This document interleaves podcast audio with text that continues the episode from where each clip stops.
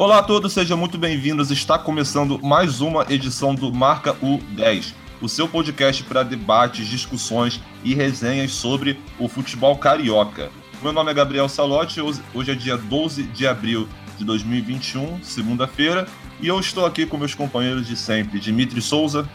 Opa, fala aí. E também Lucas Matias. Fala aí, rapaziada, tudo certo? Bora para mais um. Beleza. Hoje nós temos muita coisa para falar. Ontem teve o grande jogo da final da Supercopa entre Flamengo e Palmeiras, um jogão que a gente vai comentar em mais detalhes daqui a pouco. O Fluminense ganhou do Nova Iguaçu com um golaço do Kaique e com o gol 400 do Fred. O Botafogo acabou tendo, sofrendo mais um empate no Campeonato Carioca contra o Volta Redonda. E hoje faremos também a prévia do clássico do meio da semana, que será entre Flamengo e Vasco. Vamos começar falando da final da Supercopa. Matias, foi, eu acho que foi um grande jogo, equilibrado, faz jus ao, aos dois elencos dos dois times, né? Que são elencos que a gente sabe que tem muita qualidade técnica. O, o Abel e Ceni que, cada, que são treinadores jovens, mas cada vez mais estão se provando no cenário nacional. E acabou que o jogo nos, nos guardou muita emoção muitas defesas dos dois goleiros, muitas jogadas bem trabalhadas e uma disputa de pênaltis sensacional. Eh, quais são as suas considerações sobre o jogo, Matias? É, foi um jogaço aí do, dos dois melhores times do Brasil, né? Então, a gente teve aí os dois melhores elencos de um lado, talvez ali dois dos cinco melhores treinadores, um time que acabou de ser campeão da Libertadores contra o atual que era o campeão, né, que era o Flamengo, então, o, foi um jogo bem interessante para todo mundo que gosta de futebol, né? O Flamengo, ele, ele sofreu o gol logo no início, né? Aquele golaço do Rafael Veiga, que ele, que ele dá o corte ali no Arão, dá como um, ele dá o corte já dando o drible da vaca, né? Um drible muito parecido com o que o Edmundo deu no, no Sylvester quando, quando o Vasco jogou contra o Manchester United, né? Então, assim, foi um golaço do Veiga e depois disso, o Palmeiras até que continuou pressionando, né? O Palmeiras continuou tentando manter a posse de bola e o Flamengo estava tentando se achar ali, é, recuperar um pouco do, do baque, do susto que foi tomar um gol ali tão rápido, né? Então, assim, aí depois, é, mais para o meio do, do, do, do, primeiro tempo, o Flamengo conseguiu se, se, se, post, se postar no jogo, né? Conseguiu fazer valer ali o, os craques que tem e o Arrascaeta é muito craque, né? Conseguiu conseguiu abrir bem, bem o jogo ali, fez o segundo gol. O primeiro também um lance fenomenal ali do Felipe Luiz, né, driblando meia zaga do, do, do Palmeiras e, e, chutando errado, ele merecia aquele gol. Mas, enfim, acabou sobrando no pé do Gabi que, que deixou lá, que guardou, né? Que não é muito difícil para ele. Então, assim, depois disso, eu acho que o, o, depois de virar o jogo com esse gol do Gabi e do, do Arrascaeta, o Flamengo estava conseguindo administrar, teve aquela chance do Palmeiras que o Diego tirou em cima da linha, que foi, se não foi um dos maiores, foi o maior lance do jogo, né? O, o lance mais importante do título. Se o Diego não tira aquela bola ali, o Flamengo ia ficar complet, completamente afoito, né? Desesperado, apesar de desse não ser muito o perfil do Flamengo. Mas tomar dois gols assim de cara, eu acho que deixaria desestabilizado o time do Senna, né? Então eu acho que o Flamengo conseguiu fazer valer os craques e o estilo de jogo e Contou um pouco a sorte também, vai, na, na disputa de pênaltis e acabou saindo com o título.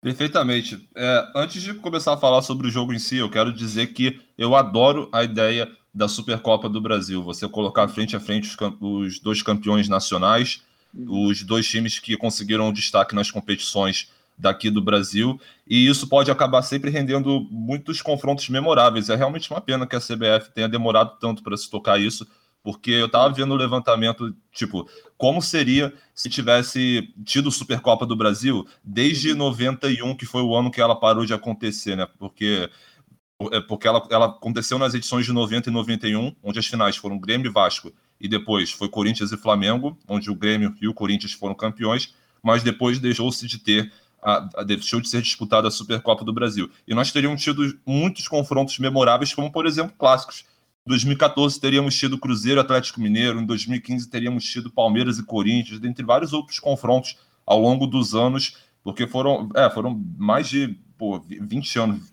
quase 30 anos sem Supercopa do Brasil, que ela deixou de ser disputada. Sobre é, o jogo. E, e ainda, falando desse que você falou, teria um jogo interessante também em 2010, que seria o Santos do Neymar contra o Fluminense campeão brasileiro, né? Com, do Conca, do, do Sheik, dos craques ali. E em 2009 o Flamengo com o Corinthians do Adriano, né? Também é, seria... Não. Quer dizer, o Corinthians do Ronaldo, o Flamengo do Adriano. E, não, eu sei também dois confrontos memoráveis. Pô, se você for pegar a lista dos campeões brasileiros e dos campeões da Copa do Brasil desde 91, tu vai ver que, que, que ia, ter, ia agregar muito na história do futebol brasileiro, mas antes é. tarde do que nunca, né? Pelo menos agora a gente já tem a Supercopa do Brasil, parece que vai voltar a ser disputada anualmente. Acho uma boa ideia numa, numa Garrincha, assim, uh, lá, lá, em Brasília, que, que também é um estádio que o gramado costuma favorecer pode é, agregar a qualidade do espetáculo. Então, que continue sendo disputada a Supercopa do Brasil, porque é uma coisa que eu acho muito boa para abrir o calendário brasileiro. Sobre é, o jogo em si, o Flamengo ganhou 5 milhões em premiação com esse título, e como o Matias falou, o Palmeiras saiu na frente com o golaço do Rafael Veiga, foi um grande drible, foi um, início do Palmeiras que o time do Abel começou pressionando bastante o Flamengo, que talvez não seja uma característica que a gente esteja tão acostumado a ver nesse Palmeiras, que acabou forçando a saída de bola errada do Diego Alves. O Felipe Melo deu um passe para o Rafael, Rafael Veiga de cabeça que conseguiu marcar aquele golaço. Aí o Palmeiras continuou pressionando, continuou pressionando, mas aí é, houve, houve, um determinado momento que o time voltou a jogar de uma forma reativa, ainda no, ainda no primeiro tempo, mas o Palmeiras realmente tentou marcar a saída de bola do Flamengo por um tempo muito grande, né? e o, o Flamengo empatou naquela jogadaça do Felipe Luiz. O, o destaque é o, a, o, erro da saída de bola do Luan, o zagueiro palmeirense, e a torcida do Palmeiras já está bem puta com, com o Luan, e não é só da questão da Supercopa do Brasil, porque o Luan também errou o pênalti na disputa de pênalti, né? Mas também por causa de erros dele na Libertadores, é, na final da Copa é do Brasil. em fazer merda, né? É, isso, é, isso, é, isso, é, verdade, pô. Ele tem, você vai pegar diversos jogos decisivos que o Palmeiras teve nos últimos nessa, nesse último período agora que o Palmeiras está conseguindo chegar nas finais Copa do Brasil, Libertadores, chegar junto no Brasileirão e o Luan fazendo merda em diversas ocasiões. E hoje e ele foi o responsável pelo gol, pelo primeiro gol do Flamengo, né? O Felipe Luiz, é, porque ele acabou perdendo a bola, estava até fora de posição, inclusive foi meio que um desastre, foi meio que um efeito dominó, né? Porque o Felipe Luiz conseguiu driblar o Gustavo Gomes e chutou na trave, mas o, o o, o, o Diogo Barbosa estava marcando ali na. estava marcando no meio da área e o, Gabigol ficou com uma marcação não tão forte assim nele. Então o erro dele acabou originando o primeiro gol do Flamengo. O, o também fez um golaço, né? Ontem eu estava vendo ESPN, o comentário do André Fury disse que é, aquele gol do Arrasquito é como se fosse um passe para o gol, né? Que é assim que falam, acho que na Argentina. Então eu achei muito legal esse conceito. E, caraca, é, a terceira, é o terceiro podcast seguido que a gente fala isso, né? Golaço do Arrascaeta, o que é, que é muito bom. O cara é realmente um jogador destaque, assim, absurdo, e além de ajudar muito o time. Uh, Provavelmente você... também não vai ser o último gol, golaço que a gente vai comentar dele, né? No passado ele estava até concorrendo ao Puskers, né? No caso. Foi um dos indicados, é, no caso. Perfeito, exatamente. Pô, bela lembrança, com, aquele golaço lá de bicicleta contra o Ceará. Uh, ele, ele continua ainda se destacando pela, pelos esses gols muito plásticos, né? Ter, e terminando aqui mesmo, no segundo tempo, eu achei que o Palmeiras melhorou bastante. No segundo tempo, o negócio se inverteu. Foi o Palmeiras que jogou para frente, tentando é, pressionar o Flamengo. E o Flamengo, sim, adotando uma postura um pouquinho mais reativa. É, Danilo e Gabriel Menino eles entraram nos lugares do, do Zé Rafael e do Felipe Melo e conseguiram ajudar muito o time, tanto na questão da marcação quanto na questão de chegar ao ataque e ajudar a construir as jogadas. O... Então, eu achei o pênalti do Rodrigo Caio relativamente infantil. Ele conseguiu se redimir fazendo um gol decisivo na disputa de pênaltis, mas mesmo assim, é, ele segurou ali numa necessidade que não tinha necessidade. A jogada já estava praticamente morta e ele trouxe o Palmeiras de volta para o jogo com isso. Né? Uhum. É, quero destacar também, antes de passar a bola para o Dimitri, a ótima partida dos dois goleiros. O Diego Alves salvou nos pênaltis e fez grandes defesas ao longo do jogo e o Everton, o melhor goleiro do Brasil, provavelmente hoje em dia, na minha opinião, é. Ele fazendo grandes defesas, segurando, o Flamengo poderia ter ganhado no tempo normal se não fosse o Everton. E a emoção da disputa de pênalti, né, cara? Chamar a atenção para esse último destaque aqui, porque o Palmeiras chegou a abrir 3 a 1 na disputa de pênaltis, com o Flamengo já tendo errado duas, duas chances, e o Palmeiras só precisava converter uma para ganhar, e errou as duas, né? O, o Luan, já foi comentado aqui, que o Diego Alves defendeu, e o Danilo que chutou na trave, enquanto isso o Vitinho... Diego que entrou na mente dele. É, não, exa exatamente, cara. Pô, o, o Diego é, me lembrou muito o Cevadios na final da Libertadores de 2008, quando ele fez exatamente o mesmo movimento, né? De, é. de o, cobrador demora muito e ele vai lá fazer isso. Isso é, isso é tanto o Cevadios também. Ele era experiente pra caramba naquela época, assim como é o Diego Alves. Foi certamente a estratégia que deu certo para conseguir desestabilizar o adversário. Mas foi uma disputa de pênaltis muito emocionante, foi um baita jogaço. Dimitri, acho que fomos presenteados ontem, a galera que curte futebol brasileiro. Foram dois grandes elencos, Flamengo e Palmeiras em uma final. É um, é, é um jogo que resume o que as diretorias têm feito nos últimos anos, que estão trabalhando para serem os dois maiores times do Brasil nesse momento, digo, melhores, chegando, disputando vários títulos, várias, várias finais, e agora conseguiram se encontrar nesse que foi um jogaço, né, Dimitri? É, foi um jogo em que as duas equipes tinham duas propostas ofensivas, né? O Flamengo mais com posse de bola no primeiro tempo, enquanto o Palmeiras tentava mais no, nas, joga, nas jogadas mais de velocidade. E assim, a gente teve uma partida muito abaixo dos, dos zagueiros, na minha visão, pelo menos, nas, dos, dos defensores, né? Da última linha. Por exemplo, o Rodrigo Caio ele fez aquele pênalti lá meio que a gente já comentou lá, que foi muito esquisito, né? Normalmente, para não falar burrice, mas garoteou, né?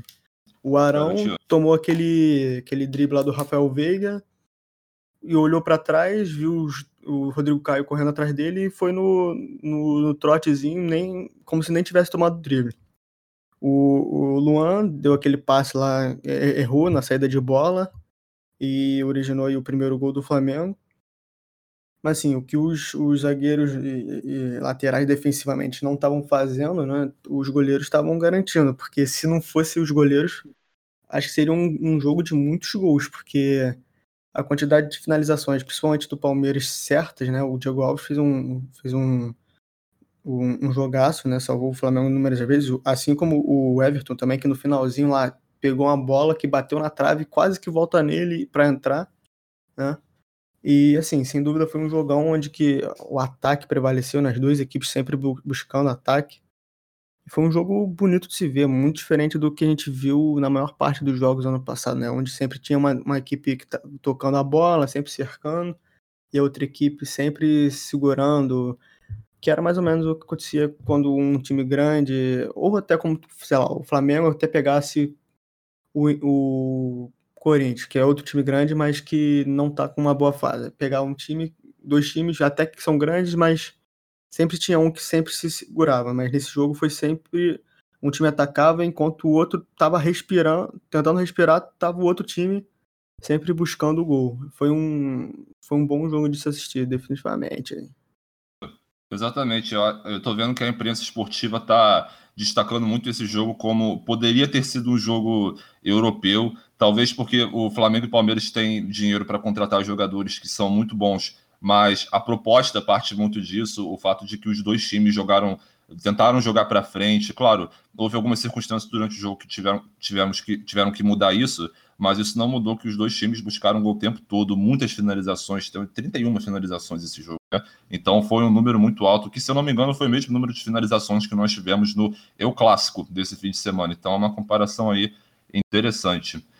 Você, vocês têm mais alguma consideração sobre a partida, senhores, para a gente partir para o melhor ou pior? Bom, eu acho que não. Eu, acho que... eu só eu achei que, que a partida dos zagueiros foram ruins, tipo, de, de todos, talvez tirando aí o Gustavo Gomes do, do Palmeiras.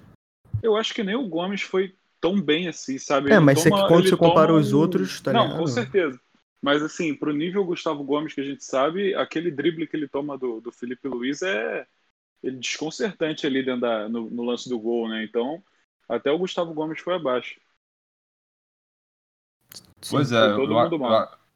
Eu, eu concordo. Todo, os, a, todos os zagueiros, eu acho, do jogo tiveram algum momento ou alguma falha que. É que ficou meio marcada e que, por fim, acabou comprometendo. Como o Dimitri disse também, os goleiros tiveram que participar bastante.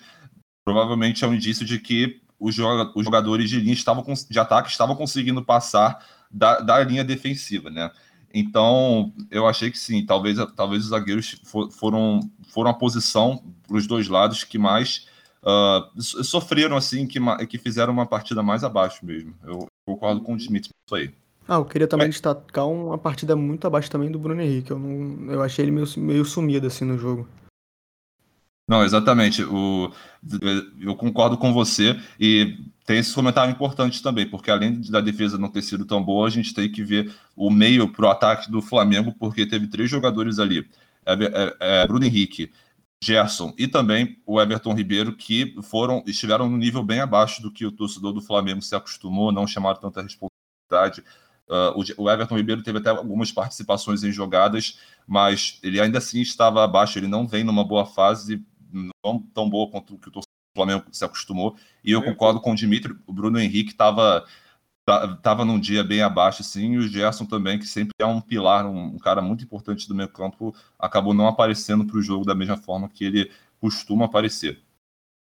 Então, eu vou. Vamos, isso aí eu acho que é gancho bom para a discussão aqui do, do melhor e do pior jogador na partida. Eu vou começar com, com o meu aqui.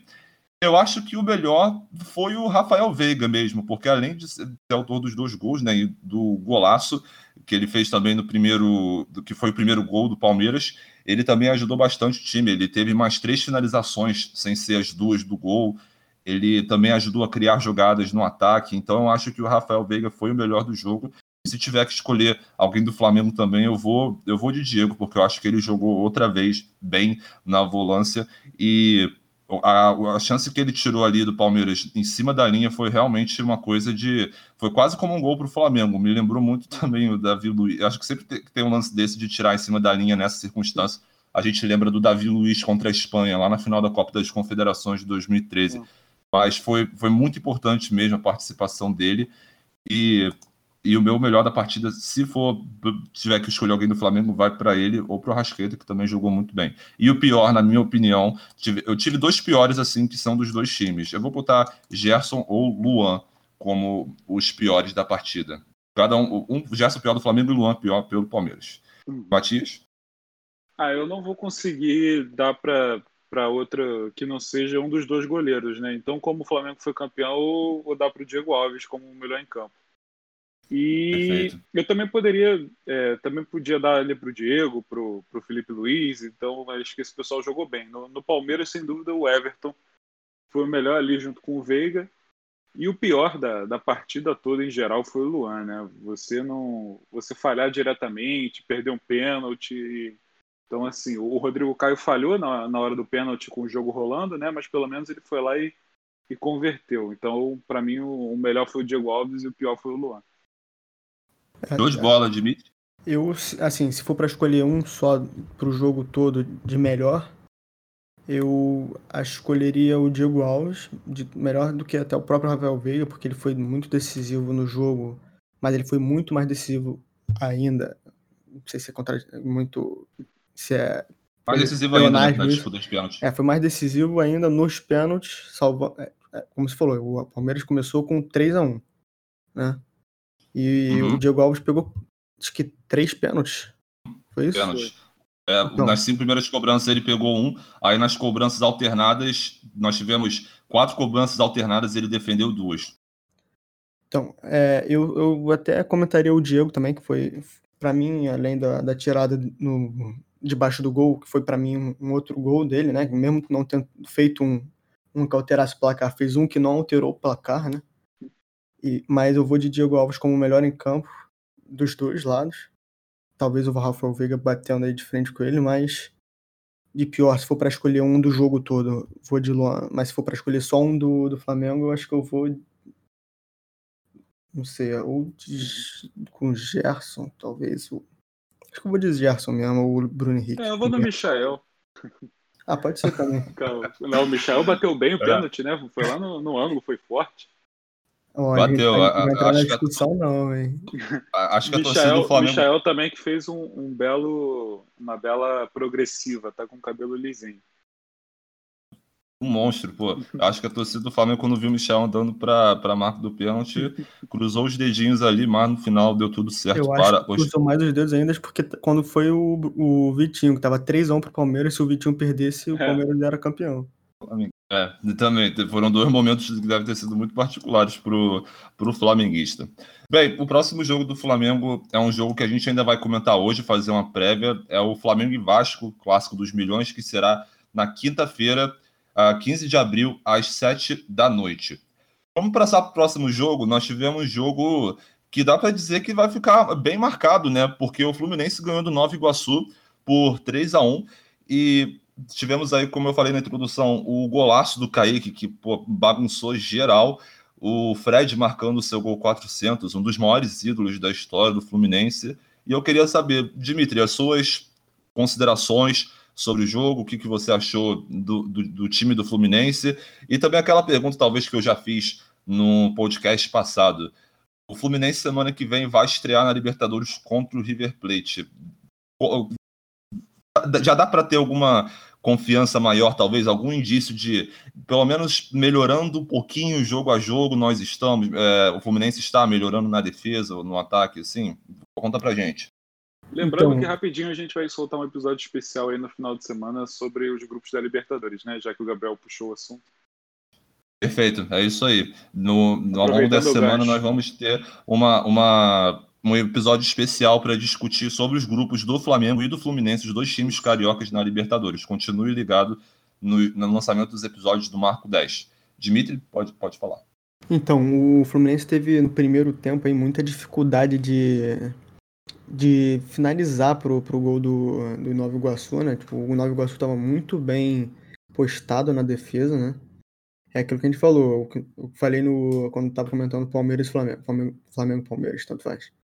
Que normalmente sempre tem um time aí, no jogo do Brasil, né? Que é um que segura o jogo lá atrás e o outro que vai cercando, cercando até conseguir achar alguma coisa. Foi mais ou menos isso no primeiro tempo. O Fluminense não conseguiu um poder de penetração muito forte aí no, na, nas, nas linhas do Nova Iguaçu, ficou rodando muita bola, mas aí mudou quando no primeiro, no, no início do segundo tempo, né, o, o Kaique, que é um jogador de quebrar linha, né, ou se quebra a linha fazendo, com um jogador incisivo, com drible, né, ou com uma enfiada de bola muito mirabolante, ou viradas de jogo fortes, bem feitas, né, no caso, mas foi o caso do, do, do Kaique quebrar a linha lá.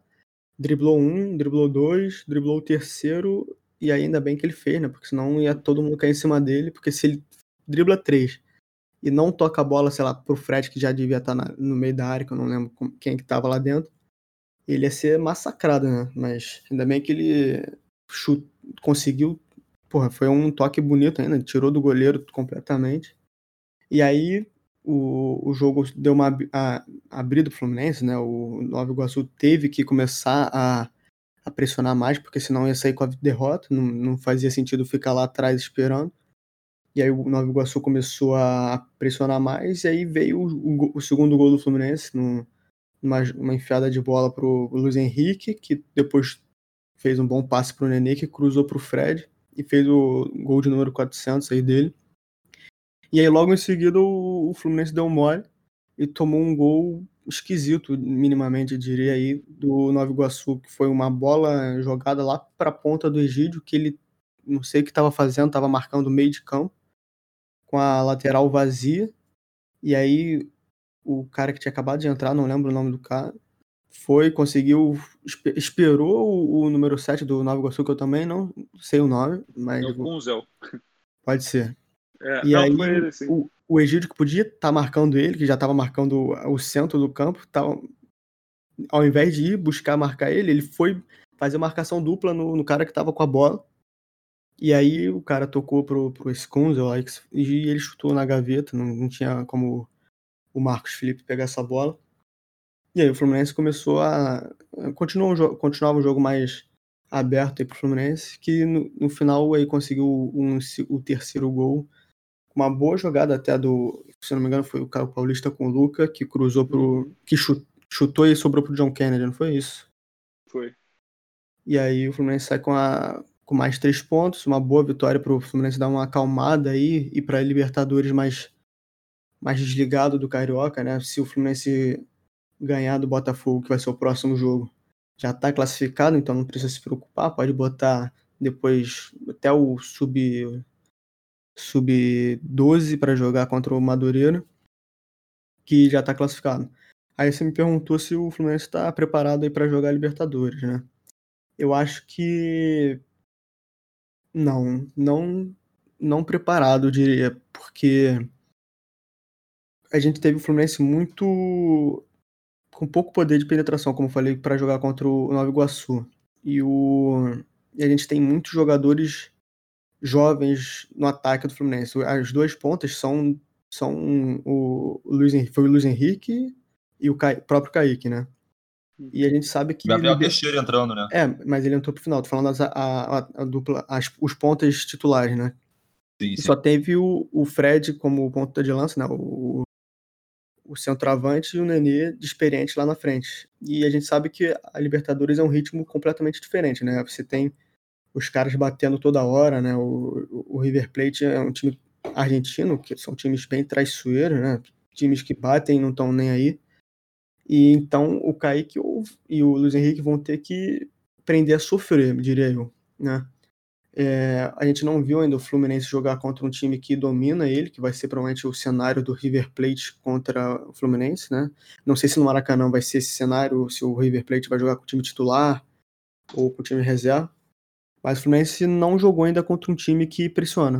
O máximo que o Fluminense jogou foi contra o Flamengo, sub-23, lá, sub-20 do Flamengo.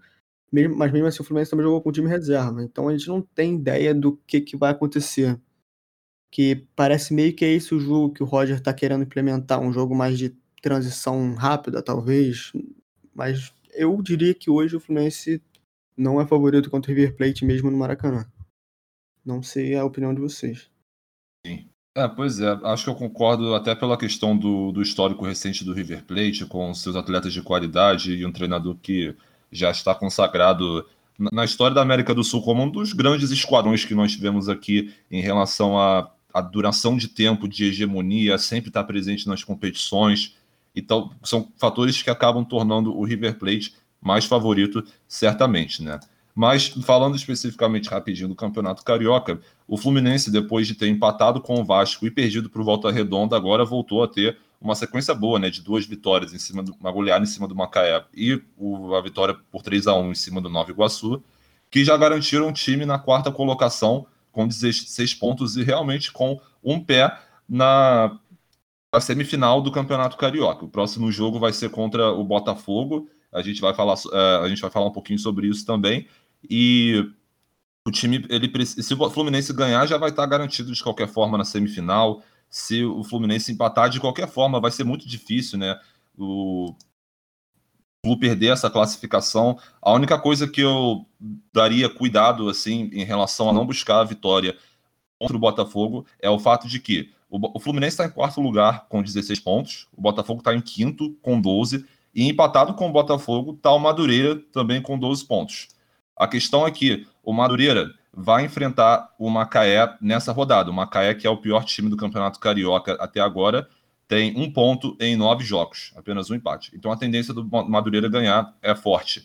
E se o Madureira e ganhando o Madureira, o Madureira vai a 15 pontos e nós teremos na última rodada Fluminense e Madureira. Seria em tese um confronto direto pela classificação. É óbvio que o Fluminense time melhor, com muito mais investimento, mas só algo que eu chamo a atenção para o Fluminense tomar cuidado e realmente para ganhar a partida com o Botaf contra o Botafogo para poder, como o Dimito falou perfeitamente, né? Você classifica pelo menos você já já tem um, tempinho assim para relaxar a cabeça e, fo focar completamente na Libertadores. Não que se o Fluminense não tivesse no G4, não, é, ele de deveria deixar de focar na Libertadores. Não é isso. Libertadores tem que ser o foco normalmente quase que acima de tudo e principalmente do Campeonato Carioca. Mas o, nenhum time entra para perder competição nenhuma, eu acho. E o Fluminense tem que, tem que pensar nisso e partir para cima do Botafogo, como a gente vai falar é, mais à frente. Então essa vitória foi boa. É, destaque aí também para o Kaique e para o Fred, como já foi falado, como eu já falei três vezes nesse episódio, golaço do Kaique, gol 400 do Fred. É, com certeza foi, é um jogo para o torcedor tricolor lembrar por muito tempo. Matias, você pode falar para a gente suas considerações sobre o jogo, sobre talvez a situação do Fluminense na tabela e essa questão aí que a gente vai discutir mais no episódio que vai ser lançado ao longo dessa semana, que é o Fluminense na Libertadores, o nível de preparação. O Roger já está um tempinho né, no, no Fluminense, então se o time está dando indícios dessa ideia que o Roger quer aplicar no Fluminense. É, já, já são aí, acho que 10 ou 9 jogos com o Roger, né, né? E a gente consegue ver ali, talvez, tá surgindo aí a cara do Fluminense, né? É, no jogo de ontem ele apostou no, no Wellington para começar o jogo ao invés do Iago, que vinha sendo titular, né? E eu achei uma partida, assim, se não foi péssima, foi muito, muito ruim do, do, do Wellington, né? Ele errou tudo que tentou, ele errou a maioria das coisas que ele tentou, né? Errava passe, não conseguia dominar a bola então, assim, não achei uma boa partida do Iago, do Wellington. Não sei se ele vai ser mantido titular ou se é uma questão de falta de ritmo de jogo, se vai ser o Iago para a estreia da Libertadores. Enfim, são coisas que o Roger tem que decidir, né? Então, assim, falando do, do jogo contra o Nova Iguaçu, eu achei que foi, assim, um jogo que o Fluminense demorou a pegar no tranco, mas também quando pegou não soube muito, não teve muita intensidade para fazer o que queria, né? O Fluminense teve ali o primeiro gol, o golaço do, do Kaique, que até o gol não vinha fazendo lá uma partida muito genial assim, né? Então, como o Dimitri falou, ainda bem que ele fez esse gol, senão ia chover de gente falando mal dele. Mas enfim, né? Aí também teve toda a magia do, do gol 400 lá do Fred, que foi um bom lance do Luiz Henrique, uma boa, um bom passe ali pro, pro Nenê, né? Que ele cruzou. E eu acho que ele só cruzou essa bola pro Fred porque tinha todo esse lance do gol 400, né? Porque o que o Nenê é fominha também não é piada, né? Mas, mas enfim, é, eu acho que o Fluminense agora ele está um pouco mais tranquilo no Carioca, né? Ele pode focar todas as suas atenções aí para Libertadores. Ele vai ter um primeiro jogo dificílimo contra o River Plate, que para mim vai ser o jogo chave do Fluminense na Libertadores. Já logo esse primeiro jogo, se o Fluminense conseguir, até se o Fluminense perder, mas conseguir fazer um bom jogo assim, conseguir dar trabalho, conseguir ir para cima do River e assim, quem sabe conseguir um empate ou até mesmo a vitória, vai dar muita moral para esse time que não é o melhor em qualidade técnica, mas pode ser o melhor em raça, né? Então, esse primeiro jogo da Libertadores contra o River Plate no Maracanã vai ser completamente o ponto de, virada aí, vai ser a chave para o que vai ser o Fluminense na Libertadores, né? Então, assim, o, o River Plate jogou também ontem contra o Colón da Argentina, que é no pro campeonato argentino, que é o líder do, do seu grupo, né? Então, o River Plate ganhou de, por 3 a 2 fez um jogo, assim, mais ou menos, né? Não foi um jogaço do River, mas também o Colón era um, é um, tem um bom time, né? E duas coisas que deram para que deu para perceber assim no, no, time do River é que uma coisa que eles têm a maior, talvez a maior deficiência deles seja a lentidão dos dois zagueiros, né? Então, ali na, na linha de zaga tem o Montiel e o Armani. O Armani um baita goleiro, talvez o melhor da Argentina hoje, o Montiel um baita lateral também mas os dois zagueiros ali que jogaram ontem, pelo menos, eu não sei se eles são os titulares, mas acredito que sejam o Martinez e o Paulo Dias, é, eles são muito lentos e não são muito bons na bola aérea, né? A bola aérea que foi a, uma das principais armas aí do, do Fluminense na temporada passada e pode ser aí o, o caminho para o Fluminense tentar vencer o River Plate dentro de casa, né? Essa bola aérea aí que com os zagueiros, com o Lucas Claro e com o Nino sempre foi muito boa e fora o Fred que não precisa falar nada, né? De cabeça ele já deve ter quase a metade dos gols da carreira. Então o Fluminense precisa se ligar, precisa concentrar, ver qual vai ser o, o tipo de jogo, quem vai para o jogo contra o Botafogo e quem vai concentrar para o River Plate, se vai usar um time reserva contra o Botafogo ou não. E para também tentar dar uma moralzinha para o time antes de, desse jogo tão importante, né? Então vamos ver qual vai ser, o que, que o Roger vai optar. Perfeito. Vocês têm mais algum, algum comentário em relação ao Fluminense? Hum, acho, que acho que eu já falei demais. Perfeito, então. É, melhor e pior da partida. Matias, a sua opinião do melhor e do pior da partida? Ah, o melhor, eu, apesar de não ter feito uma partida tão espetacular assim, o golaço que ele fez, eu acho que acredita bem ele para ser o melhor, né? O Kaique. Pode usar para o Fred também, que também não fez lá uma boa partida, mas fez o gol 400, merece uma moral. E o pior para mim, sem dúvida, é o Wellington. É, Show de bola. Dimitri? Eu vou dar pro Kaique, porque assim, ele pode não ter feito a melhor partida da carreira dele, né? Que foi a última, no caso.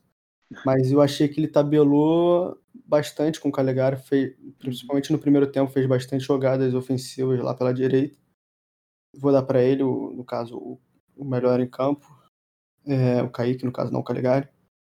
E o pior, cara, eu, eu tava na dúvida entre o Wellington e o Egídio, cara. Eu não gostei do Egídio. Egídio também. É, o Egídio comprometeu diretamente o gol, né? Uhum.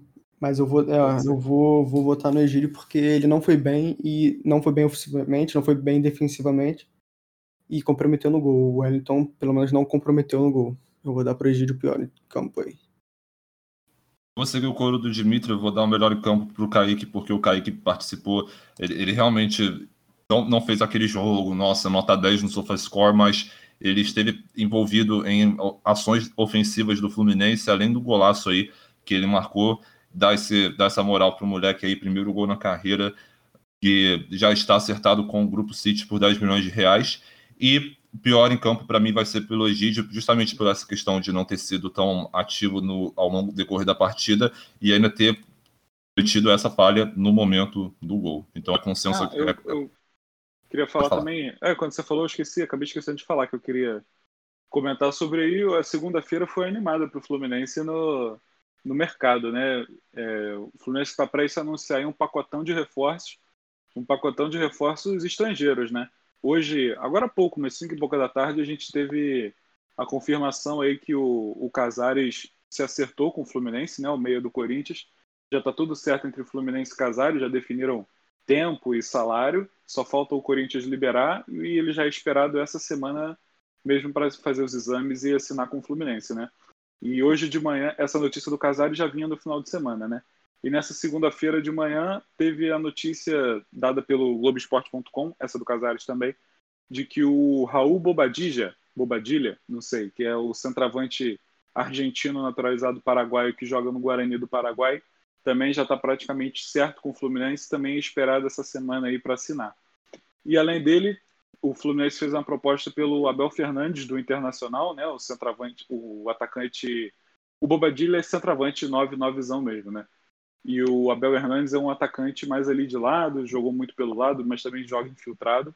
O, tem 30 anos, era do Inter, o Fluminense hoje formalizou a proposta por ele, né?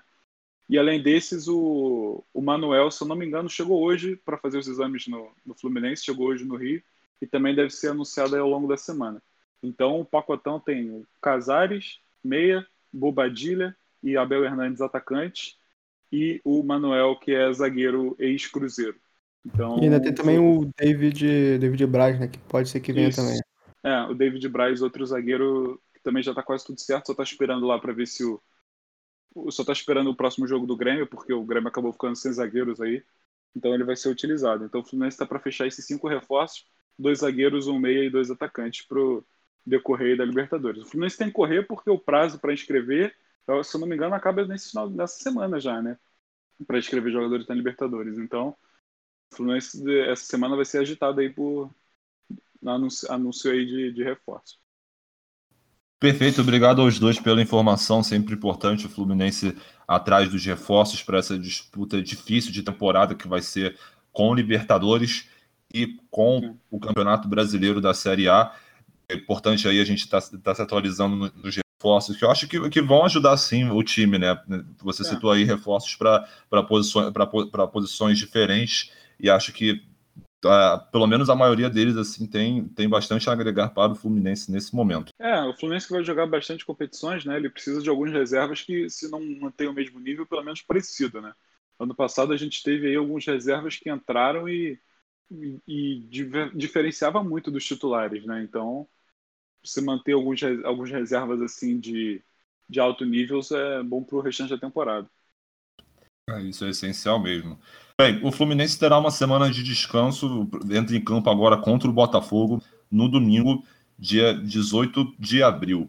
Inclusive, o Botafogo será o nosso próximo assunto. Vamos falar do jogo do Botafogo contra o Volta Redonda esse fim de semana. Mais um empate do Botafogo. Esse é o terceiro empate seguido do Glorioso, que está na quinta posição com 12 pontos. Quatro pontos atrás do Fluminense, que é o time que abre o G4 do Carioca. E e com a iminência do confronto direto que vai acontecer nesse domingo. Significa que o Botafogo realmente vai precisar ganhar a, a qualquer custo se quiser se manter vivo no Carioca e não ter que disputar a Taça Rio, né? Bem, falando assim do jogo do Volta Redonda contra o Botafogo, Matias, mais um empate. A torcida reclamou muito nos últimos jogos do Botafogo, né? O Botafogo marca o gol e aí recua.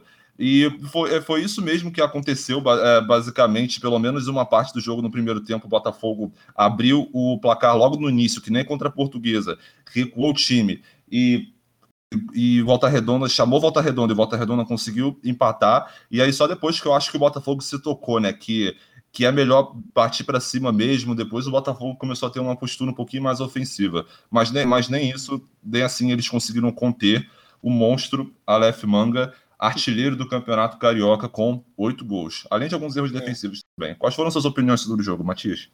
É, o, de novo, né? O Botafogo sai na frente logo cedo, faz o primeiro gol e para de jogar, né? Foi a mesma coisa contra a Portuguesa e agora contra o Volta Redonda. Esses dois times que, olhando o Campeonato Carioca, estão melhores que o Botafogo, tá? E não só na tabela, mas também jogando um futebol melhor. E assim, esse talvez tenha sido o, esse jogo contra o Volta Redonda, talvez tenha sido o jogo mais difícil para o Botafogo, porque ele jogou o clássico contra o Flamengo, o Flamengo sub-23 ali, né? Que assim é melhor do que o Botafogo, mas não teve toda a intensidade. E agora esse jogo contra o Volta Redonda, que está lá em cima, é o líder da competição, né? O Flamengo não jogou essa rodada, mas é, o Volta Redonda subiu a liderança. Então, assim, o, o, o, Botafogo, de novo, ele conseguiu sair na frente cedo, né? O gol ali do, do Felipe Ferreira, logo aos dois minutos de jogo. Foi uma, uma, boa, uma boa triangulação ali do Friso com o Marco Antônio, que deixou deixou o Felipe Ferreira na cara do gol e, e ele bateu o seco ali e fez, né? Mas aí o Botafogo parou de jogar e no final do primeiro tempo, um lance que a defesa toda do Botafogo parou, ficou olhando a bola passar na frente da área e o Luciano Naninho deu um chute bonito ali pro, pro canto do gol e, e empatou o jogo, né? Aí na, na volta do, do segundo tempo também, um pouco no início, né, ali aos 7, 8 minutos de jogo, o Rafael Navarro fez um golaço, né? Para mim, foi um, passe ali do, do Friso de novo, né? Lá de trás, que acabou passando meio que na cagada ali do, do, do jogador do Botafogo e do marcador do Volta Redonda. E o, o Navarro do, conseguiu carregar ela, saiu na cara e deu ali por cima do goleiro, deu uma, uma cavadinha ali por cima do goleiro que já estava no chão, mas foi um lance bonito. E conseguiu botar o Botafogo de novo na frente. Só que o Volta Redonda estava observando que ele tem uma postura muito ofensiva, mesmo quando ele está perdendo, o que não é comum dos times pequenos ali do Rio, né? Ele continua indo para frente. Os, os, volantes eles jogam praticamente no meio campo ali. Você não vê o Volta Redonda dando espaço para o time, pro, pro outro time se fazer a marcação alta, né? Você vê os, os times que o Volta Redonda joga sendo sendo mais pressionados. Assim foi assim contra o Fluminense, que o Volta Redonda venceu. Tá, foi assim contra o Botafogo. E o Volta Redonda no, no final teve um, o, o, lance ali, né, do, do gol do Aleph Manga, foi um pouco depois do, do gol do Rafael Navarro, ali uns 10 minutos depois, que mais uma bola dividida ali, a bola passa por todo mundo e o Aleph Manga sozinho. O, Aleph, o artilheiro do campeonato, talvez o melhor jogador do campeonato, sozinho na entrada da área, né? Você viu que não tinha ninguém. Foram dois do Botafogo em cima do, do cara que ia receber a bola e ele deixou passar. Não sei se foi intencional, eu acho que não, acho que ele deixou passar por sem querer mesmo. E a bola acabou caindo no pé do Aleph Manga, que chutou e fez o, o segundo gol, né?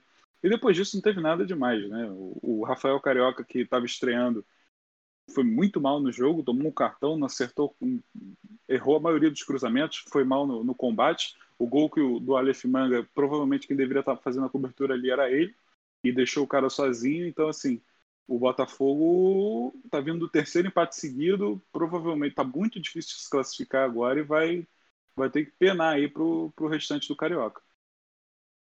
Exatamente.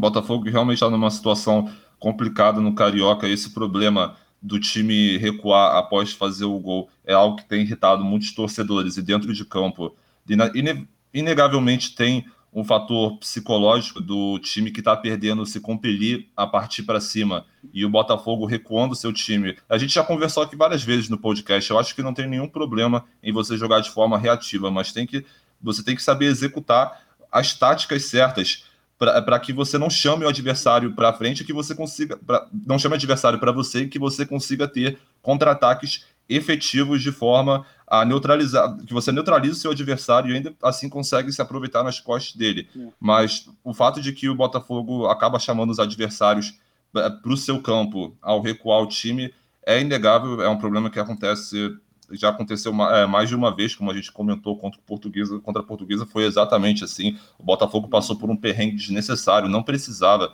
Com um a mais, desde os 30 minutos do primeiro tempo, o Botafogo tomou um empate, né? Falando do jogo, como a gente tem falado, como a gente falou aqui mais uma vez que o Botafogo saiu na frente com o gol do Felipe Ferreira e o gol foi legal, né? teve uma certa polêmica ali sobre se o Felipe Ferreira estava em posição de impedimento ou se o jogador do Botafogo tinha uh, desviou da bola, né? O que não aconteceu, mas é. ele estava numa posição legal e o gol foi bem validado, né? Depois do, do gol, o Botafogo acabou reduzindo as linhas, né? Uh, e ocasionalmente só que elas subiam um pouco e e, e se tinham sempre pelo menos uns dois jogadores para fazer a pressão na defesa do Volta Redonda, que são os dois atacantes, mas mesmo assim isso é, é, como, é quase como nada, sabe? Porque é só você fazer linha de passe ali na defesa que você consegue se livrar dos dois jogadores, se não for uma pressão bem sistematizada, né? Porque isso aqui não era. As linhas ficavam recuadas, né? E o Marco E você ainda nesse... abre um espaço no meio do campo, né? Qualquer é, exatamente. você consegue filtrar no meio campo do adversário quando você tem só dois atacando, né? Exato. É, é, muito mais fácil, por exemplo, para o volante chegar onde o atacante está fazendo, era para o atacante estar e o volante chegar naquela região para fazer a saída de bola, né? Isso é verdade também. Quando o Botafogo estava recuado, o Marco Antônio estava sendo uma válvula de escape, pegando a bola para tentar é. sair é, em é velocidade. Mas... o primeiro gol, né? Exatamente, foi dele, a assistência foi dele para o primeiro gol do Felipe Ferreira. Mas o Volta Redonda começou a chegar mais, né? Com o Aleph Manga, com o Naninho. O Naninho, inclusive, foi o autor do primeiro gol do Volta Redonda. Eu achei que foi um erro mesmo na defesa do Botafogo. Os dois gols do Volta Redonda podem ser atribuídos como falha da marcação botafoguense você vê que a defesa do Botafogo está muito para o lado esquerdo da área. Tanto é que o Jonathan, que é o lateral direito, que deveria estar no Naninho, ele está marcando o jogador do Volta Redonda dentro da área. E é por isso que você vê que o Naninho, desde o início da jogada, ele está completamente livre do gol. E eu não sei, eu, eu, fiquei com a impressão que eu até queria ver opini é, opiniões, talvez, sobre o posicionamento do Douglas Borges no gol. Está sendo um ótimo goleiro. Eu achei que realmente não teve culpa, não dá para testar que foi uma falha dele, mas só uma impressão que eu fiquei. O, o, depois é óbvio que o Botafogo melhorou, assim, não foi nenhuma surpresa o que aconteceu para a torcida, né? O Botafogo sair na frente, recuar e tomar o gol. Então acho que os próprios jogadores já devem ter ficado com aquela vibe de, poxa, agora a gente tem que partir para cima, não tem jeito, até para ter para buscar o segundo gol. Era, era muito sensível, afinal, o Botafogo jogar de forma reativa para tentar o contra-ataque e assim o segundo gol. Isso aí seria muito, isso aí seria quase suicídio, porque você está chamando o Volta Redonda para cima com jogadores talentosos como o Aleph Manga, como já foi falado, artilheiro do campeonato. Mas o Botafogo entrou pressionando e que puta golaço do Navarro. Esse, esse moleque é bola, foi ali uma bola sobrada meio estranha, mas que ele conduziu até o goleiro e conseguiu dar um toquinho ainda com a perna esquerda. Foi realmente muito bonito. E o segundo gol do Volta Redonda também foi um erro de marcação, porque você vê que o Aleph Manga ele também estava totalmente livre. Ele estava na da parte dessa vez do Rafael Carioca, que concordo com o Matias, errou tudo que tentou.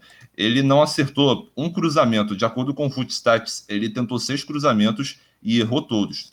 O, inclusive, eu até anotei aqui uma fala do comentarista da partida, que eu não me lembro o nome, que assim, o, aos 35 minutos do segundo tempo, o Rafael Carioca foi substituído pelo Paulo Vitor, moleque da base do Botafogo, lateral esquerdo. E, e só pelo Paulo Vitor ter conseguido acertar um cruzamento, o comentarista falou, o Paulo Vitor entrou e já fez mais do que o Rafael Carioca. Então foi basicamente isso, né? Eu acho que a, a, a eleição de pior da partida aqui já tem, já tem bem um candidato fortíssimo, entendeu?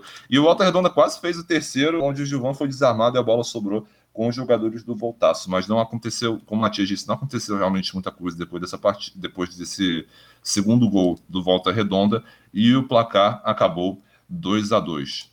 Dimitri, o próximo jogo vai ser muito decisivo para o Botafogo, né? Vai ser um clássico contra o Fluminense no Maracanã. Inclusive, vai ser o último clássico entre os grandes nessa, nessa primeira fase do Campeonato Carioca, a Taça Guanabara.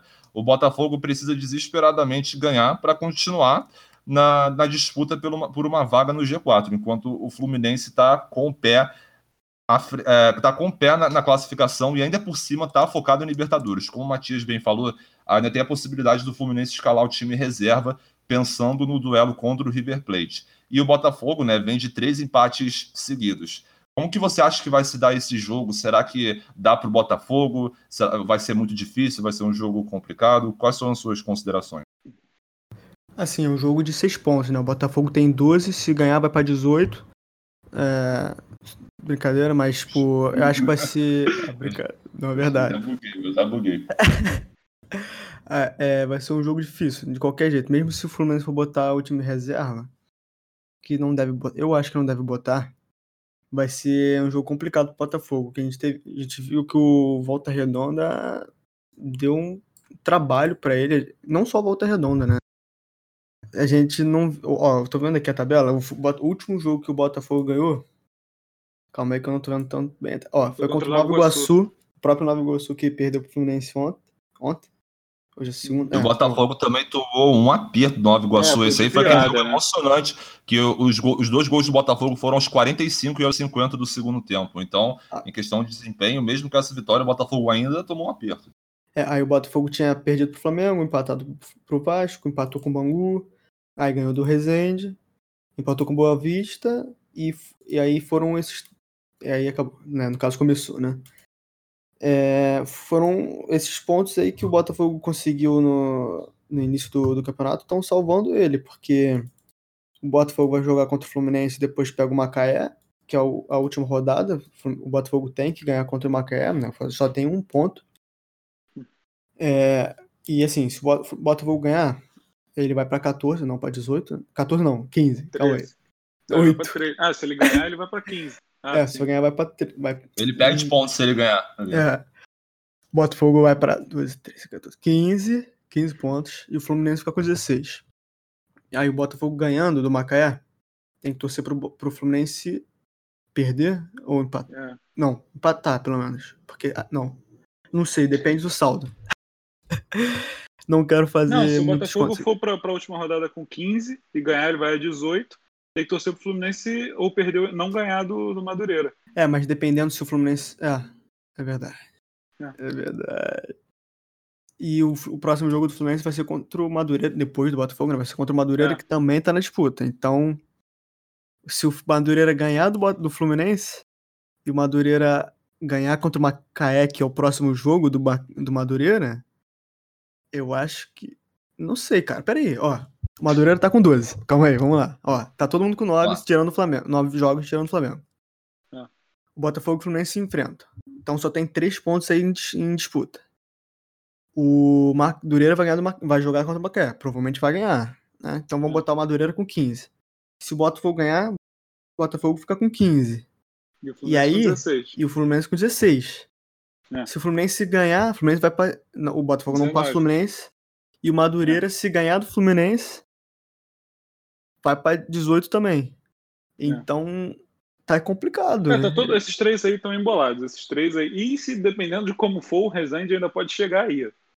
Então, é tem, verdade. Tem muita, o Vasco que é, o, Vasco, o, Vasco, o Vasco já está eliminado. O Vasco já está eliminado. É, Vasco, é, não tem como. O Vasco teria que fazer. O Vasco só pode chegar a 16 pontos, uhum, que é o número é. que o Fluminense tem. Tem que contar que o Fluminense não pontue nessas últimas duas rodadas, que é, que é, muito é. difícil, né? E os outros times também. Tem que ganhar para pelo menos ir para taça Rio, né?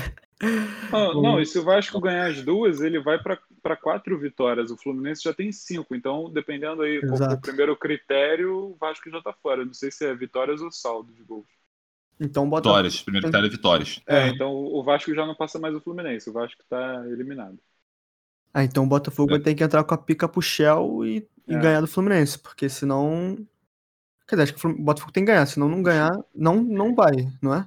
É, se empatar não vai. Se empatar, o Fluminense fica com 17 ele com 13. Cara, o Botafogo tem duas vitórias só no campeonato. Que é, o Vasco também. É, seis empates, é que, cara. É, Olha isso. O Botafogo empatou muito. Senhora. Igual ano passado. Ah, né? é, é, interessante, no, né? Uma, uma, de, uma derrota. É, é, isso é verdade. O Botafogo tem muito empate no Brasileirão também. O Botafogo com uma derrota derrota só. E, mas, pô, seis empates é, é complicado, cara. Só duas vitórias é. também. E, pô, essa última rodada também... aí. Oi? Não, pode falar. Não, pode falar. Não, pode falar. Eu só ia. Não, pode falar. Não, só, eu só ia falar do... que o Vasco também tá com uma campanha bem ruim. Duas vitórias, quatro empates e duas derrotas, né? Perdeu mais do que o, o Botafogo. É, perdeu uma mais, né? Peraí. É, e tem um jogo a menos também. É, tem um jogo a menos. Vai jogar contra o Flamengo, né? Então. É. Tem duas derrotas a mais, diria eu. o, o, início do campeonato, a gente já vai também falar do Vasco, né? A gente já pode ir até fazendo esse gancho agora. O início de campeonato do Vasco com duas derrotas foi basicamente o que ferrou o time, né? Porque o Vasco, se você for ver, tá invicto a cinco jogos, mas seriam duas vitórias e três empates. E a gente já tá dando o Vasco como parcialmente eliminado da disputa do Campeonato Carioca. Então, é não, realmente. Não, não já tá eliminado, Vasco... né? Ele só chega a 16 no máximo e o Fluminense já tem 16 ah, é, é verdade. vitórias. E quatro vitórias o Vasco, é verdade. O Vasco é. já está eliminado da, da, do Campeonato Carioca. É, agora, agora é brigar aí pela, pela taça. Pela taça... Rio. É, agora pois o Vasco é, foi... vai brigar pelo título, né? Da taça Rio. É, pelo, pelo, menos isso. Vamos ver se algum outro grande, é, o... no caso, está mais para o Botafogo, inteira essa disputa aí, né? E o meu, e o meu Macaé dá para fugir ainda, tá? Se ganhar os dois últimos jogos, vai a 7, o Bangu tem 5. O Bangu é. pega o Volta Redonda. Dá, hein? Só falta o Macaé ganhar do Botafogo, moleque, na última rodada. Pelo amor de Deus. E é, ganhar do cara... Madureira também. Ia ser a é. remontada histórica, hein? É. Maca... Macaé é de 2009, meu irmão. Infelizmente o Macaé não tem como ir pra Taça Rio, né? Não. É triste. Aí também já é pedir ah. demais. Ah, não é não. O Macaé é gigante. É. Mas enfim, Vasco e Flamengo? É verdade. É, é, exatamente. E só, só para constar, só queria fazer um comentário que essa última rodada aí deve ser do caralho, tá? Porque essa disputa entre Fluminense e Botafogo Madureira até que tá boa. É, não sei se, é, como é que vai se desenrolar, mas por enquanto tá interessante fazer as perspectivas. E ainda tenha, pode ser que tenha a final do, da Taça Guanabara entre Flamengo e Volta Redonda, que são os dois é. líderes da competição e vão jogar na 11 primeira rodada. Então a a última rodada interessante. É o maior estadual desse país, é o Campeonato Carioca. Não tem jeito, cara. Incrível. E, cara, assim, ah, eu queria comentar. É, não sei se vocês estão, mas, pô, eu tô curioso para ver o que, o Volta Redonda vai fazer na Série C esse ano. Eu também. Porque... Será que uhum. o Aleph Manga vai ficar? Ah, mano, sei lá, não quero Eu acho difícil dele ficar. Sei lá, tipo, se ele fizer uma boa Série C, provavelmente ele não vai ficar, não. Não, eu acho que ele vai sair depois do Carioca. Eu acho que ele é. vai para algum time da Série B, assim, sei lá, um Guarani, um, um Sampaio Correio, eu acho que ele vai para um time assim, ou para até da Série A. Juventude, Chapecoense, esse time assim, o Aleph Manga cairia bem. É porque, tipo, eu não lembro do Walter Redondo ano passado tá fazendo uma campanha tão boa. Não. Até porque também não tinha tantos jogos, né, por, por é. grupo. Mas mesmo assim, o Walter Redondo... O assim, destaque do, do Volta Redonda ano passado foi o Saulo Mineiro, né? Fez dois gols no Fluminense e, e terminou a temporada no Ceará. Aí. Imagina se ele continuasse. E o, e o LF Manga tá jogando mais do que o Saulo Mineiro jogou, então talvez Fortaleza, um time assim, o esporte, contratem ele. É. Perfeitamente. Antes Ou até o passar... Vasco e o Botafogo, tá? Ou até o Vasco e o Botafogo. Eu acho que ele seria titular dos dois, jogando o que ele tá jogando hoje. É uma ideia interessante até. Vamos, antes de passar pro, pro Flamengo Ou Vasco, no Real Madrid fazer... também.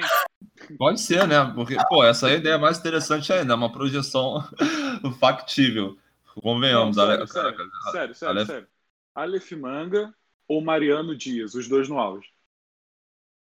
Aleph Manga, obviamente, né? É, exato. Não, mas aí você não me resta dúvida. Fiquei aqui em choque pensando, é, porra, que pergunta, que pergunta foi essa? Porque, porra, o Malef Manga é indiscutível, cara. É o, é o, jogo, é o artilheiro supremo do, da competição não, mais é importante jogador, do mundo. É o melhor jogador do Carioca. É o melhor jogador do Carioca, sem dúvida. É verdade, pô. Melhor que ele o Michel. Tá, ele, ele, tá, ele tá muito. Pô, aí, aí, é complicado, mas, mas eu acho que ele realmente é melhor que tá melhor que o Michel, sim. E o Aleph Manga, pô, ele tá, ele tá a três gols do vice-artilheiro, dois no caso, né? Que são o Fred e o Rodrigo Muniz. Ele tá bem no campeonato mesmo. E, bem, antes da gente partir para o próximo assunto, que é a prévia do nosso último assunto de hoje, do Flamengo, do Flamengo e Vasco, vamos só decidir o melhor e o pior em campo do, do jogo do, do, Botafogo. Eu acho que a gente já meio que entrou no consenso aqui, né, Matias e Dimitri, que uhum. Rafael Carioca foi o pior da partida, ele errou tudo que, que, tentou, não fez uma boa estreia pelo Botafogo, ele foi apresentado no dia 1 de abril, veio do Vitória, era outro conhecido do Chamusca, então fez uma boa partida, acredito que a gente possa ter consenso nisso, né? É, eu concordo. Beleza. E o melhor, eu achei que foi o Felipe Ferreira mesmo. Participou bastante das ações ofensivas do Botafogo, além de ter marcado o primeiro é. gol. Mas o Navarro, mas eu acho que dá para ir pro, pro Navarro também. Ele além do é, gol que ele fez, ele também jogou Friso, bola. o Friso também jogou muita bola, né? Ele deu aquele passe que acabou é verdade, sendo bonito é na cagada, ótimo. mas é, ele foi o melhor do meio campo ali. Mas pelo gol também iria para o Navarro. Pô, cara, vocês estão crescendo do quem é Aleph Manga. Pro cego, é a luz. É, mas aí a gente tá vendo só o Botafogo, né? É. O dia que a gente cobriu Volta Redonda, a gente bota aí. É porque a apela, é apelação. Palmeiras a gente times. botou outros piores também, botou o Luan aí, não pode botar o Aleph Mas é porque é, apela, é apelação, cara, com, com os outros é, times. O você é colocar o Aleph Manga na, na, na comparação, entendeu? É tipo botar o Messi pra jogar no Interclasse. É, exatamente, não tem nem como. Aleph Manga brinca em solo carioca. Esse cara é um monstro. Bem, beleza, vamos para um próximo jogo do Botafogo, como a gente tem falado aqui, vai ser, aliás, como a gente não tem falado, o próximo jogo do Botafogo vai ser contra o ABC no meio dessa semana, depois de amanhã, né? Quarta-feira, 14 de abril, às nove e meia da noite, a segunda fase da Copa do Brasil, continuar essa caminhada aí para o Botafogo, que em anos de crise financeira, é muito importante que o time vá avançando aos pouquinhos para ir fazendo um dinheirinho aqui e ali, né? Bem, vamos falar agora do Clássico dos Milhões, que será disputado na quinta-feira. O clássico que já começou quente, hein? Antes do início, porque o clássico estava programado para ser na quarta-feira, às 9 horas, mas o Flamengo entrou com um pedido de adiamento da partida na por conta de ter jogado a Supercopa do Brasil ontem, né, do domingo. Só que esse pedido o Vasco não ficou sabendo Uh, foi uma coisa que foi meio que atravessada no Vasco, mas mesmo assim já está feito. O jogo, querendo ou não, vai ser quinta-feira, às sete da noite. Bom que dá para ver a minha prova do líder depois. E o Vasco, enquanto, enquanto a gente estava aqui gravando o podcast, eu estava dando uma zapiada aqui no Twitter, estava dando uma mexida, e o Vasco já lançou uma nota oficial dizendo que repudia a atitude da FERJ em ter mudado o horário do jogo. Então já tem aí um certo climazinho de rivalidade entre diretoria antes da bola rolar o que vai agregar para o clássico que a gente está torcendo que tenha porradaria. E... Tem tudo para assim, bom. É isso aí. Dimitri, quais são as suas projeções para o Flamengo e Vasco? Certamente são dois times que, são em momentos, que estão em momentos muito diferentes. Por sinal, como será que o Vasco vai entrar, né? Porque o time já está eliminado da competição. Talvez, eu não sei como é que a diretoria ou os jogadores vão encarar a Taça Rio, vão, se vão tentar realmente entrar para ganhar, o que eu acredito que deva fazer, né, para dar algum tipo de satisfação ao torcedor, mas os dois times estão certamente em momentos muito diferentes. Como que você acha que vai se dar esse clássico, Dimitri? Cara, não sei. Acho que vai ser mais um jogo que o Flamengo vai ter para amassar alguém, cara. Hum, porque, porra, o Flamengo já jogou pra cacete agora contra o Palmeiras, que é o provavelmente o único que tem chance aí de bater de frente contra o Flamengo. O Flamengo vem amassando todo mundo que vem jogando contra ele. Amassou aqui, ó. Vamos lá. Foi 5x1 contra o Madureira, não foi? 5x1 contra o Madureira. Aí foi 3x0 contra o Bangu, podendo botar mais. Cara, acho que vai ser mais um jogo. Assim, clássico é clássico e vice-versa, mas o Flamengo tem é... tudo pra, pra, jogar e ganhar o Vasco. O Vasco é muito inferior. É, não. Tá, tá em oitavo do Campeonato Carioca, cara. Tá foda pro meu Vascão, cara. Não sei. Ai, meu Deus. É, isso é, eu realmente. Discordo. Tá, então discordo aí. Não, não, mas é sério. é porque assim, o, o, o fator clássico ele é muito importante, né? Você teve aí ano passado o Fluminense ganhando do Flamengo também com um time horrível. Você teve em 2019, quando o Flamengo estava no auge da era Jesus, aquele 4 a 4 sensacional no Maracanã, Flamengo e Vasco. Então, assim, é, olhando só assim números e elenco, obviamente o Flamengo é mil vezes melhor e quem vê de fora chutaria que seria 10 a 0. Mas assim, a gente que sabe o fator clássico, eu não diria que o Flamengo é tão favorito assim, não, cara. Eu diria que estaria uns 60, 40 aí para o Flamengo, porque o clássico acontece de tudo. A gente viu aí esse, esse final de semana o Cruzeiro e Galo. O Cruzeiro, estando, estando com o pior time da história, ganhou do, do Atlético Dinheiro, né? Então, o clássico é clássico e não tem como prever assim de uma forma muito concreta. Não, é óbvio que a clássica é clássica e vice-versa, como eu falei, mas porra, se você for para for chutar, tua mãe tá lá debaixo da linha do trem. Uhum. Se tu errar o, o quem ganha, tua mãe vai ser atropelada. Quem tu aposta que ganha? Empate. Empate. Eu não gosto tanto dela assim. Aí é Calma. Não, é óbvio que eu iria no Flamengo, mas assim, cravar, cravar que vai ser uma goleada, eu não Não, mano, a gente. não. Quem que ia cravar que. Sei lá, mano. Fala um jogo aí. É, te destruir aí, te destruir nos argumentos. Não, não, não, Ficar quieto. Vai, Gabriel, Quem- toca. Olha só. Bora que eu tenho que jantar. Ah, já, vou, te jantar, vou te jantar no argumento aqui, então. Pera aí. Você tá querendo menosprezar a instituição gigante que é o Vasco da Gama. Você tem que ter respeito. Irmão, tá bom, cara. Gente, gente, Acabou. luta de Então boxe, gente, com árbitro e regras. Não é, não é porradaria, é uma luta de boxe séria. A gente tem que adiantar isso aí, cara. Já estamos É. falando há três episódios. É, Bem, eu acho que.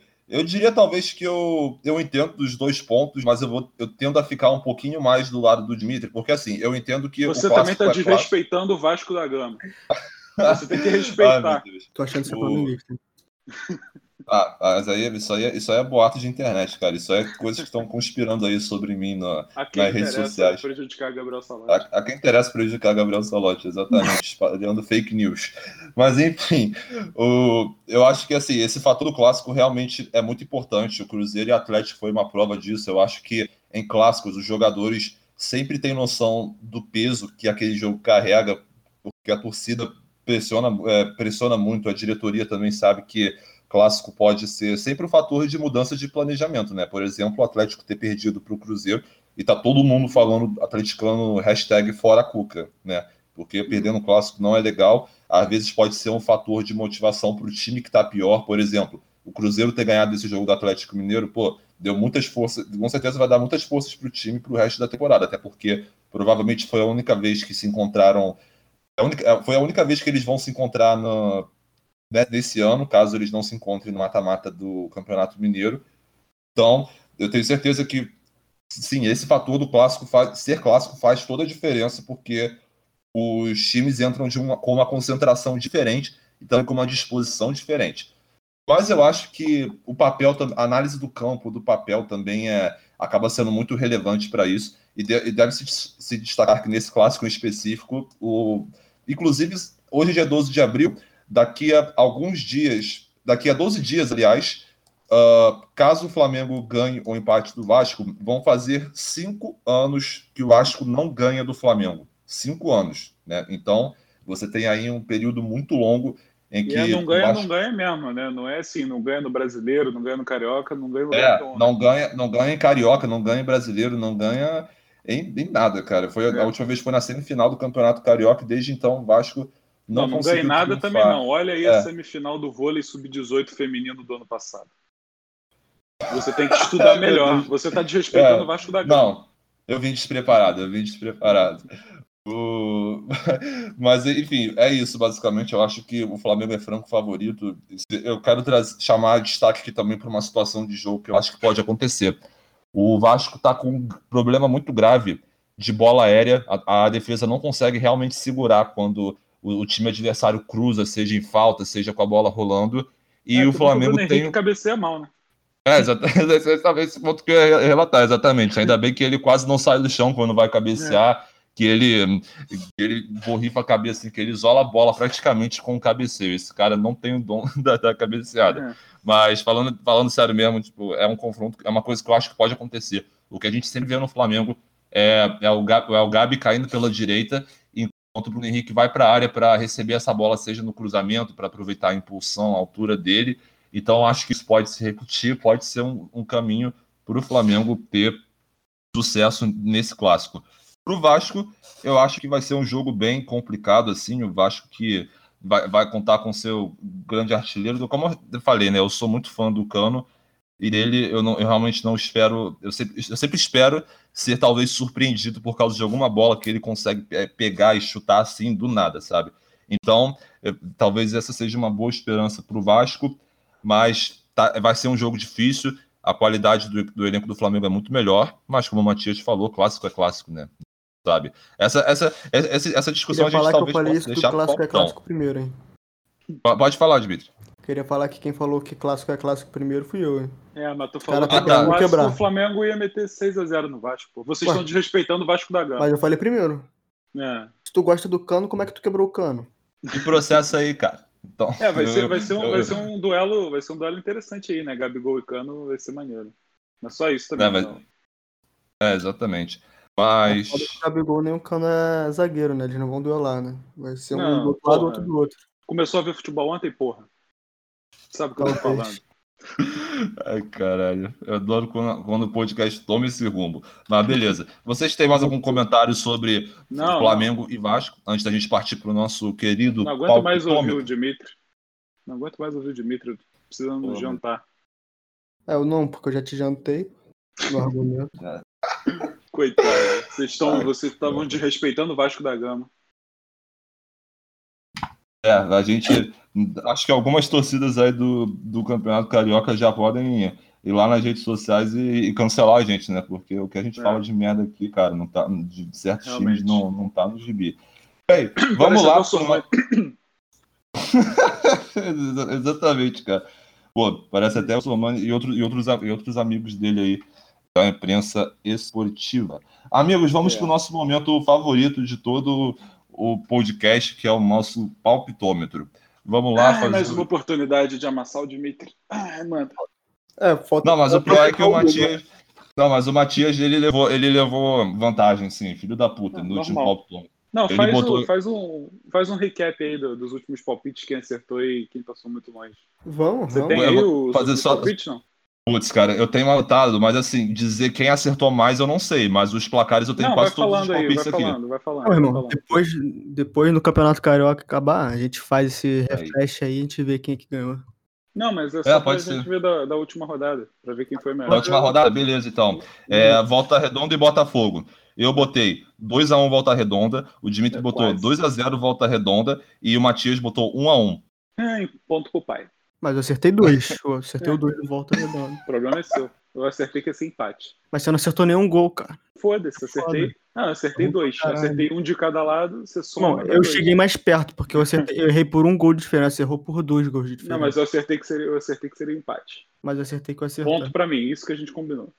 Vai, Não, no, no regulamento, eu acho que essa aí foi ponto pro Matias mesmo, cara. É óbvio. É foda. Entrar com Mas recurso. assim. Ó, vamos, vamos, vai- vai dar no tapetão o palpitômetro. Vai. Flamengo e Palmeiras. Eu botei 1x0 Flamengo, o Dimitri botou 2x1 Flamengo e o Matias botou 3x0 Flamengo. Poxa, quem é que chegou mais longe, né? Não, essa aí todo mundo se fudeu. Todo mundo não, porque por um gol eu não acertei. Ah, cala a boca. Isso aí não conta porra nenhuma. É que a questão seria, né? É, o fato de que todo mundo colocou vitória para o Flamengo, né? E que o jogo É. foi um empate. O cara que botou 3 Lá a 0 no. foda, né? lá É, isso no- é menosprezar a, a instituição Palmeiras de Tu não sabe nem o nome do Palmeiras, cara. Ah, eu sei, Palmeiras. Sociedade Esportiva Palmeiras.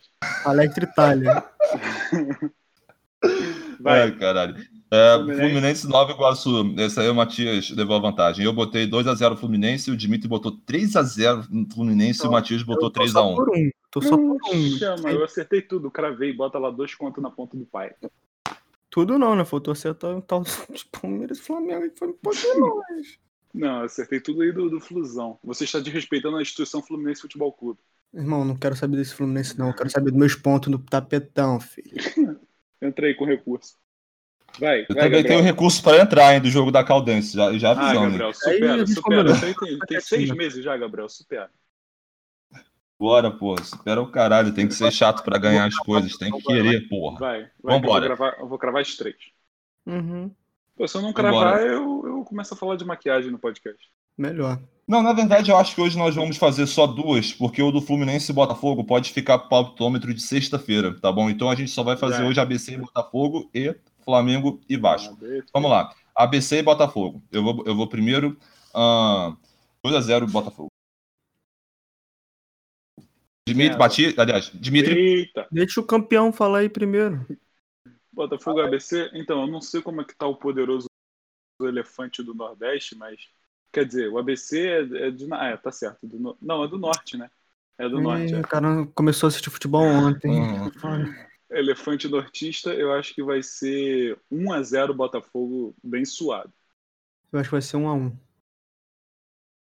Quero Botafogo para o Matias e 1x1 pro Dimitri. Show de bola.